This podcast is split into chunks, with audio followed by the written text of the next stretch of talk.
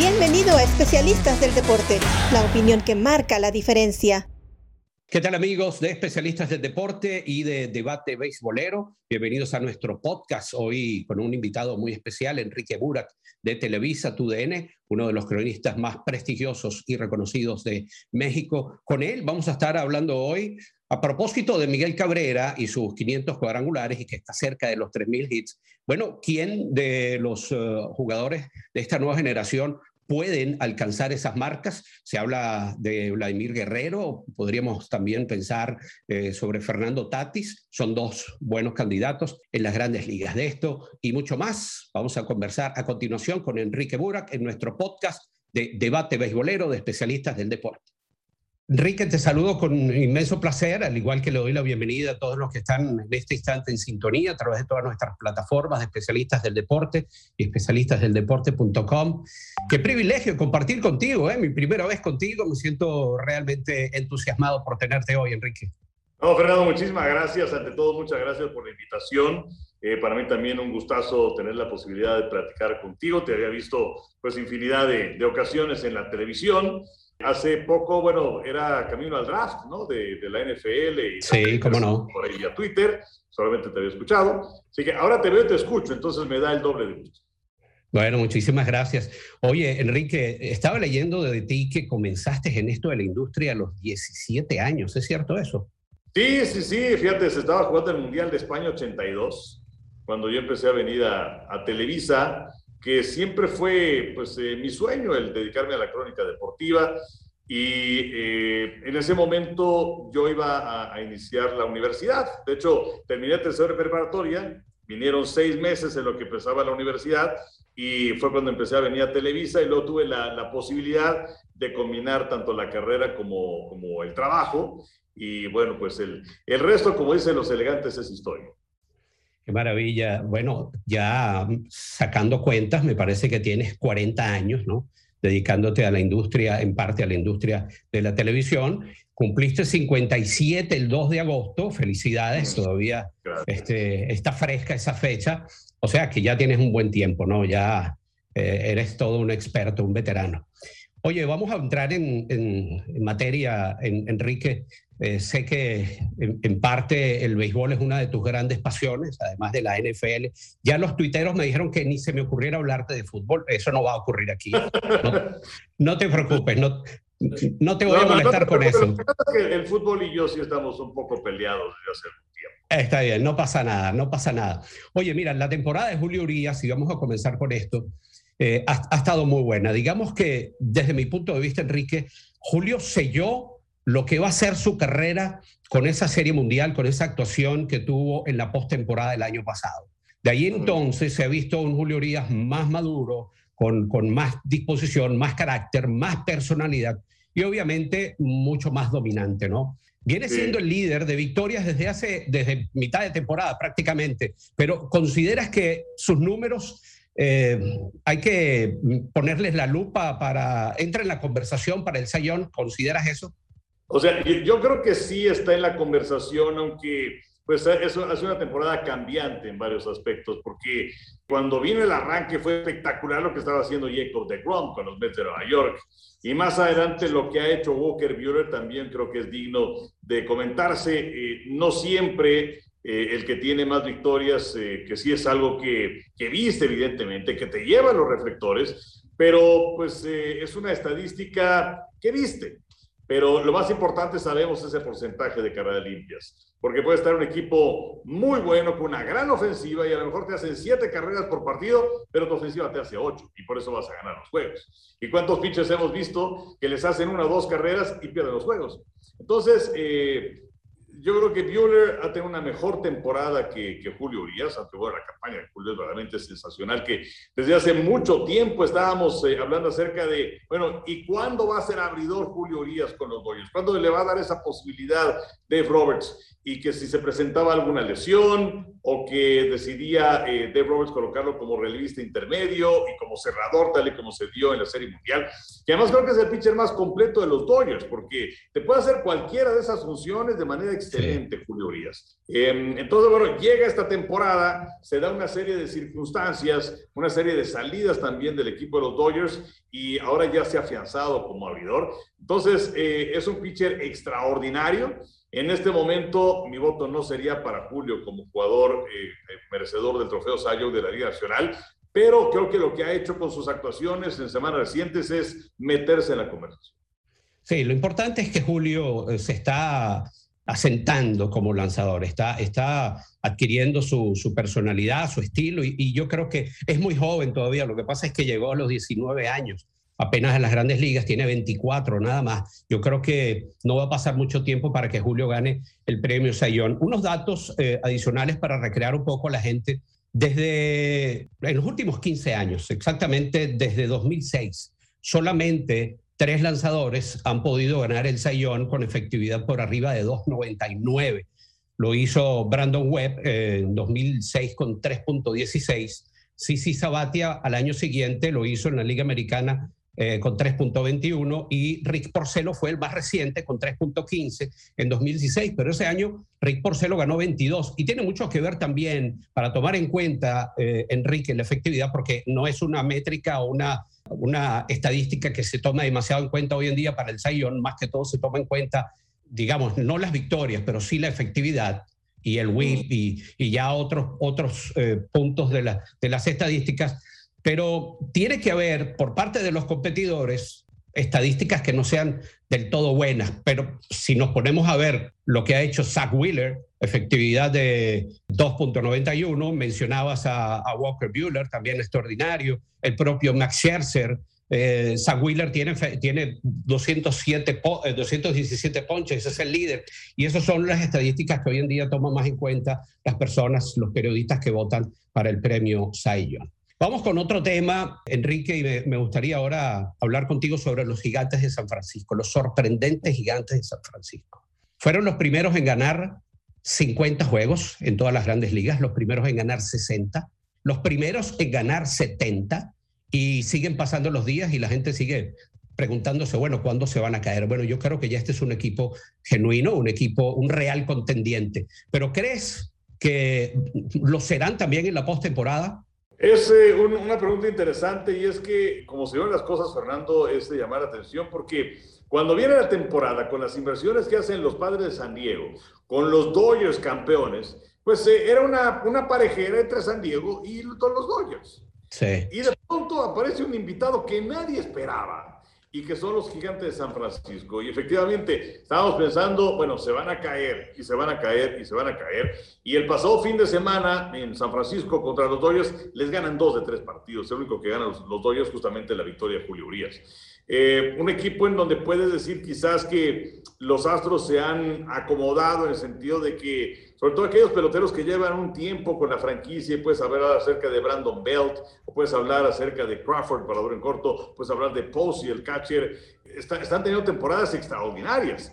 Y luego le pones adiciones formidables, como es el caso de Jastremski, el nieto del famoso Jazz, de los de Boston. Eh, y entonces las cosas se están dando con este conjunto. No cabe la menor duda. Dodgers y San Francisco van a calificar a la postemporada. La única duda es quién va a ser campeón divisional y quién se va a tener que jugar la temporada en un solo partido en el duelo de comodines. Y, y bueno, si nos vamos a lo que es el calendario, la recta final, pues van a tener que enfrentar rivales de su división, Arizona, Colorado, que ya no tienen nada que hacer pero esos son equipos muy peligrosos porque están sueltos y se convierten en piedras en el zapato y que muchas veces te meten en una zancadilla. Eh, entonces, eh, yo creo que San Francisco tiene, eh, si hablamos acerca de un caballo negro, acerca de un equipo que sea sorpresa, camino a la postemporada, yo te podría decir que los gigantes de San Francisco, que podría decir, bueno, sorpresa si es que ha sido el mejor equipo de grandes ligas durante una gran parte de la temporada. Pues sí, pero es que nadie los veía ahí. Y todo que vayan a caer. Y puedes hablar acerca de planteles en la Liga Nacional. Eh, Milwaukee, que es un equipo sólido, y por supuesto también vamos a ver quién gana la división del Este, porque pues ahí está muy peleado, pero por ahora tienes Atlanta en la primera posición, y que si Dodgers o San Francisco en el Oeste, pero eh, yo creo que si, si hay un equipo que pueda ser considerado caballo negro, sería el conjunto de San Francisco. Sí, sabes que el calendario le favorece, ya que lo mencionabas, el calendario le favorece a los gigantes que van a jugar de sus últimos 27 juegos, 22 van a ser contra equipos de su división y ellos tienen récord contra equipos de su división de 38 victorias y 19 derrotas. Mientras que, es verdad, los Dodgers se van a enfrentar contra varios equipos de su división, eso les puede favorecer, pero tienen que cerrar la temporada con tres juegos contra Milwaukee, que es uno de los equipos más fuertes esta temporada. Y tal vez allí se esté definiendo, Enrique, el, ganador de, del banderín de acuerdo a cómo lleguen esas últimas tres fechas de la, de la temporada regular. y Dodgers también tiene dentro de unos días eh, partidos en contra de San Diego. Y pues eh, eso también va a, ser, va a ser complicado para los Dodgers porque pues San Diego también está metido, o sea, San Diego ya está fuera de la batalla por el primer lugar de la división, pero está metidísimo en un boleto por comodín, que además está, está muy buena esta batalla en la Liga Nacional porque tienes a San Diego, pero atrásito de ellos está Cincinnati y viene Filadelfia y vienen los Mets, o sea, está, muy bueno. Y a los gigantes de esos 22 juegos que te mencioné, 10 son contra los padres de San Diego, que sí es cierto, se han quedado rezagados, no son ningún manjar eh, ni ningún, eh, ningún equipo fácil a vencer, ¿no? Y, sabiendo que podrían eh, darle una zancadilla a los gigantes, estoy seguro que van a jugar muy duro, cosas que han hecho, ¿no? Lo que pasa es que las cosas no le han salido bien a los padres de San Diego, sobre todo su picheo se ha caído. Mira, recién comenzó este lunes la serie del Rey la temporada número 96 de la Liga Mexicana de Béisbol. No es cualquier cosa, una liga muy longeva. Hablando de, la Serie del Rey, específicamente de, la liga de este año, después de un año en el que tuvieron que, bueno, posponer la temporada por el tema pandémico, ¿cómo has visto, eh, Enrique, esta temporada? ¿Crees que ha, habido una mejora importante, una evolución? Eh, un crecimiento en la, en la, Liga Mexicana y también me gustaría saber cómo ves hoy en día en general el béisbol en México. Pues mira, eh, como dices, el año pasado no tuvo la posibilidad la Liga Mexicana de, jugar eh, por la pandemia y es que a diferencia de muchas ligas, ¿no? Puedes hablar acerca de Estados Unidos, en fin, en donde pues el 60% de sus ingresos viene por cuestión de derecho de televisión. Pues aquí es exactamente al revés, dependen notablemente de la gente. Y entonces si la gente no podía ir al parque, pues no podías este, pagarle a los peloteros, era imposible. Entonces es un año perdido, regresa a la Liga Mexicana este año con un par de adiciones interesantes porque aparecen los mariachis de Guadalajara, eh, que ahora tenemos eh, béisbol todo el año en Guadalajara, con los charros que antes jugaban en la Liga de Verano y que están en la Liga de Invierno desde algún tiempo. Entonces es todo el año béisbol en, en Guadalajara, como también todo el año béisbol en Monterrey. Eh, y también regresa el equipo de Veracruz, que bueno, ha ido y ha vuelto infinidad de ocasiones. Eh, y pues sí había expectación en donde tenías con mariachis, no sé, a un Adrián González, por ejemplo, o a un Luis Sardiñas con experiencia de grandes ligas. sí. Y del otro lado, pues con Veracruz, pues ya estaba Yaciel Puig, ¿no? Como uno de los eh, estandartes de esa escuadra. Entonces, eso genera atención y yo creo que es algo muy importante porque también estaba un Bartolo Colón, por ejemplo. Lo importante es generar conversación acerca de, de, la liga y que no pase desapercibida. Una campaña que fue reducida, 66 partidos, y en donde Mariachis fue el mejor equipo. Esto no deja de sorprender eh, siendo un equipo de expansión, aunque no fue una expansión como antes, ¿no? En donde los equipos protegían a un determinado número de peloteros y de los que quedaban libres, pues de ahí podías eh, seleccionar para armar tu equipo, ¿no? Aquí fue una forma distinta en la que armaron a los peloteros, prácticamente jugadores agentes libres, y pues eh, la gran sorpresa es que los mariachis no se metieron a la final. Final del Norte fueron eliminados por los Toros de Tijuana, que bueno, pues también tienen peloteros, no sé, un Oliver Pérez, un Fernando Rodney, en fin, Junior Lake, gente con experiencia. Y del otro lado tienes a Leones de Yucatán, que bueno, también tiene una gran afición y que le pegó a los Diablos Rojos del México, que fueron los mejores en la zona sur durante la campaña regular. Y el día de ayer inicia la serie final y pues en las dos series anteriores el equipo visitante marcó pauta. Y ayer se mantiene esta tendencia con Yucatán ganando el primer partido 7 por 3 a los Toros en Tijuana. Yo creo que un esfuerzo muy importante lo que está haciendo Horacio de la Vega, que es el presidente de la liga. Porque pues eh, antes eh, estaba, estaba perdida, ¿no? O sea, la gente no sabía, inclusive en la Ciudad de México, a qué hora, cuándo jugaban los Diablos. Además, el Parque Alfredo Hart eh, no sé si tengas la oportunidad de conocerlo y si no, te invito a que lo hagas porque es un parque bellísimo. Y entonces la gente no sabía. Ahora la difusión es enorme. O sea, los partidos los pasa ESPN y lo pasa eh, TUDN y lo pasa IM Sports y lo pasa, ha pasado Canal 11. Hay, hay una, una, una, oferta enorme. Entonces se ve béisbol de la Liga Mexicana y eso me parece que es algo muy bueno. Eh, un deporte que se, se, abandonó en muchos aspectos también por, por, los medios de comunicación. Ahí es donde viene parte de mi, de mi pelea con el fútbol. Entonces eh, yo creo que eh, se están haciendo esfuerzos importantes para regresarle a la gente lo que representa la Liga Mexicana. Si no tienes en la vitrina un producto, no te lo van a comprar.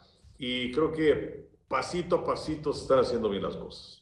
Eso que mencionabas es importantísimo, ¿no? El hecho de que se haya transmitido en televisión abierta, eh, en el caso de Canal 11, eh, a nivel nacional, en toda la República Mexicana. Eh, mira, la difusión es lo que va a hacer, Enrique, y lo sabes perfectamente, es lo que va a generar el interés del deporte, el crecimiento del deporte. Por eso es que el fútbol eh, ha llegado al espacio comercial y de atención que ha llegado en México porque ha tenido mucho mayor difusión, ha tenido mucho más poder en ese sentido. Pero hay formas de iniciar y yo creo que Horacio de la Vega, que, no, que tiene dos manos derechas en Gabriel Medina y Beto Guadarrama, además, que le han apoyado mucho en este segundo año de Horacio, eh, en su gestión como presidente de la liga lo han hecho muy bien. Yo honestamente estoy muy contento con, lo que, con el resultado que se ha obtenido allí, porque después de perder un año y llegar como han llegado con toda esa difusión y todo el éxito que han tenido, también con el tema logístico de la pandemia, eh, ha sido un, verdadero éxito. Pero eh, más allá de la liga, Enrique,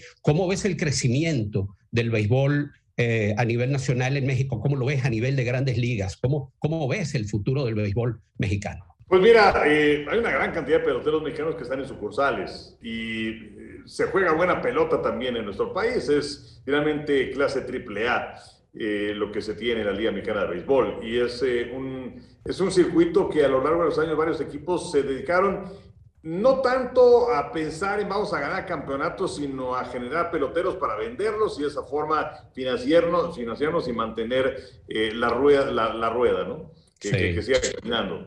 Eh, y bueno, pues hay una buena cantidad de peloteros mexicanos en sucursales pensando en hacer eh, cosas importantes y bueno, también estamos re reflectores porque pues la gente se acuerda de Fernando Valenzuela, que fue un relumbrón espectacular, no nada más en México, fue un gran fenómeno en Estados Unidos pero no todos pueden ser Fernando Valenzuela, de la nacionalidad que sea. Hemos tenido muy buenos peloteros, Esteban Loaiza, puedes hablar acerca de Vinicio Castilla, ahora aparece desde luego Julio Urias, y tienes a Víctor, eh, el relevista también con el equipo de los Dodgers. Víctor González, Víctor González. Claro, Víctor González, que además, bueno, se combinaron para ganar el partido definitivo a Tampa en la Serie Mundial. Entonces, es, es una máquina que, que, no deja de producir peloteros, son más de 100 ya los que hay en el béisbol de las grandes ligas. Sí, el fútbol se lleva los reflectores, pero eh, yo creo que eh, mientras más se pueda hacer que se hable de peloteros mexicanos, que tengan oportunidades en grandes ligas, los buscadores también estarán volteando. Recuerdo hace algunos años, como 30, fui al, campo de entrenamiento de los Piratas de Pittsburgh en Bradenton.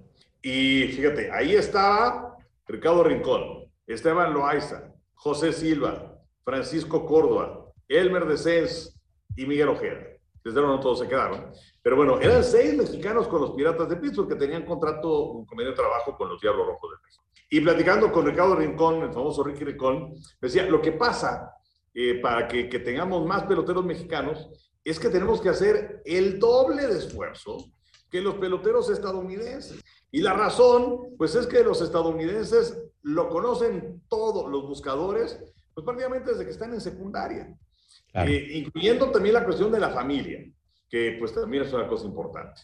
Y entonces, pues sí, tienen que hacer el doble para poder amarrar un sitio en el béisbol de las grandes ligas. No es nada sencillo, pero bueno, se siguen dando pasos, ¿no? Y, y, también, pues, es, es, habitual que inicie una temporada con ocho, nueve peloteros mexicanos en el béisbol de las grandes ligas y ojalá, pues, dentro de poquito pueda ser 15, ¿no? Este, ir creciendo de esa forma. Sí, sí, ciertamente. A mí me, me, tiene muy entusiasmado el interés que ha mostrado Rod Manfred en México. Eh, recuerdo que en una oportunidad, en una entrevista, dijo que quería ver más mexicanos en las grandes ligas. Eso tiene mucho sentido si nos ponemos a pensar que también se ha venido hablando de que México podría ser una sede de un equipo de grandes ligas. Eso sería un, un exitazo para México, que en la actualidad tiene las mejores infraestructuras para jugar béisbol, las más profesionales, las más cercanas a un estadio de grandes ligas en toda América Latina y eso es, un, eso es una ventaja importante para México. Ojalá así sea y que de alguna manera, Enrique, nosotros como cronistas eh, nos interesemos más también en la evolución del béisbol mexicano y, y comencemos a difundir más el béisbol. Sé que lo has hecho mucho, yo me he puesto la orden como una figura internacional fuera eh, del territorio mexicano para apoyarlo. Eh, y me he trazado esa meta y, y, yo creo que ese es un camino que hay que tomar para que el béisbol mexicano crezca y en algún momento esté a la altura de Venezuela, de República Dominicana, ¿por qué no? Hay que pensar en eso, nada es imposible. Enrique, qué placer realmente haberte tenido en el debate beisbolero. Platicar contigo es como que, bueno, se me queda corto el tiempo, pero entiendo que, bueno, el, espacio dura eh, lo que tiene que durar. Y lo, lo más importante es quedarse con las ganas, dejar a la audiencia con ganas para volverte a invitar en otra ocasión y nos acompañes aquí en Especialistas del Deporte en el debate beisbolero. Un placer inmenso conocerte, compartir contigo y platicar contigo, apreciado Enrique. Muchas gracias, eh, Fer, la verdad es que un gustazo. Eh, pues sí, justamente al ratito vamos a hacer el, segundo partido de la serie final de la Liga Mexicana, la famosa serie del Rey de Tijuana en contra de Yucatán. Eh, entiendo que estamos en vivo en varias plataformas, así que en tu DN lo pueden ver en un ratito más a las 9 de la noche. Y bueno, pues aquí estamos a la orden. La verdad es que hay, hay mucho tema que conversar siempre. Viene la postemporada, viene la Serie Mundial. Entonces, aquí estamos a tu disposición, mi querido Fernando. Muchas gracias, Enrique. Pueden seguir Enrique Burak, quienes no lo conozcan en, en Sudamérica, ¿verdad? Eh, bueno, y está su cuenta eh, de Twitter en pantalla, lo pueden, lo pueden comenzar a seguir. Eh, les recomiendo que lo sigan, es un, uno de los mejores cronistas en, en, América Latina y un gran representante de su bandera mexicana. Ustedes, amigos de Debate Beisbolero y especialistas del deporte, muchísimas gracias por habernos acompañado en este martes, invitándolos para que el próximo martes nos sigan también. Voy a tener eh, un invitado muy especial, eh, lo, promo, lo promocionaré en las uh, redes sociales, estén muy, muy pendientes. Y invitarlos también para que sigan navegando a través de especialistas eh, del deporte en todas nuestras plataformas, Twitter, eh, Facebook, eh, Instagram. Kevin Cabral va a ser el próximo invitado la próxima semana, así que allí los espero. Que tengan todos una feliz tarde, un feliz día, una muy buena noche, donde quiera que estén, y será hasta la próxima.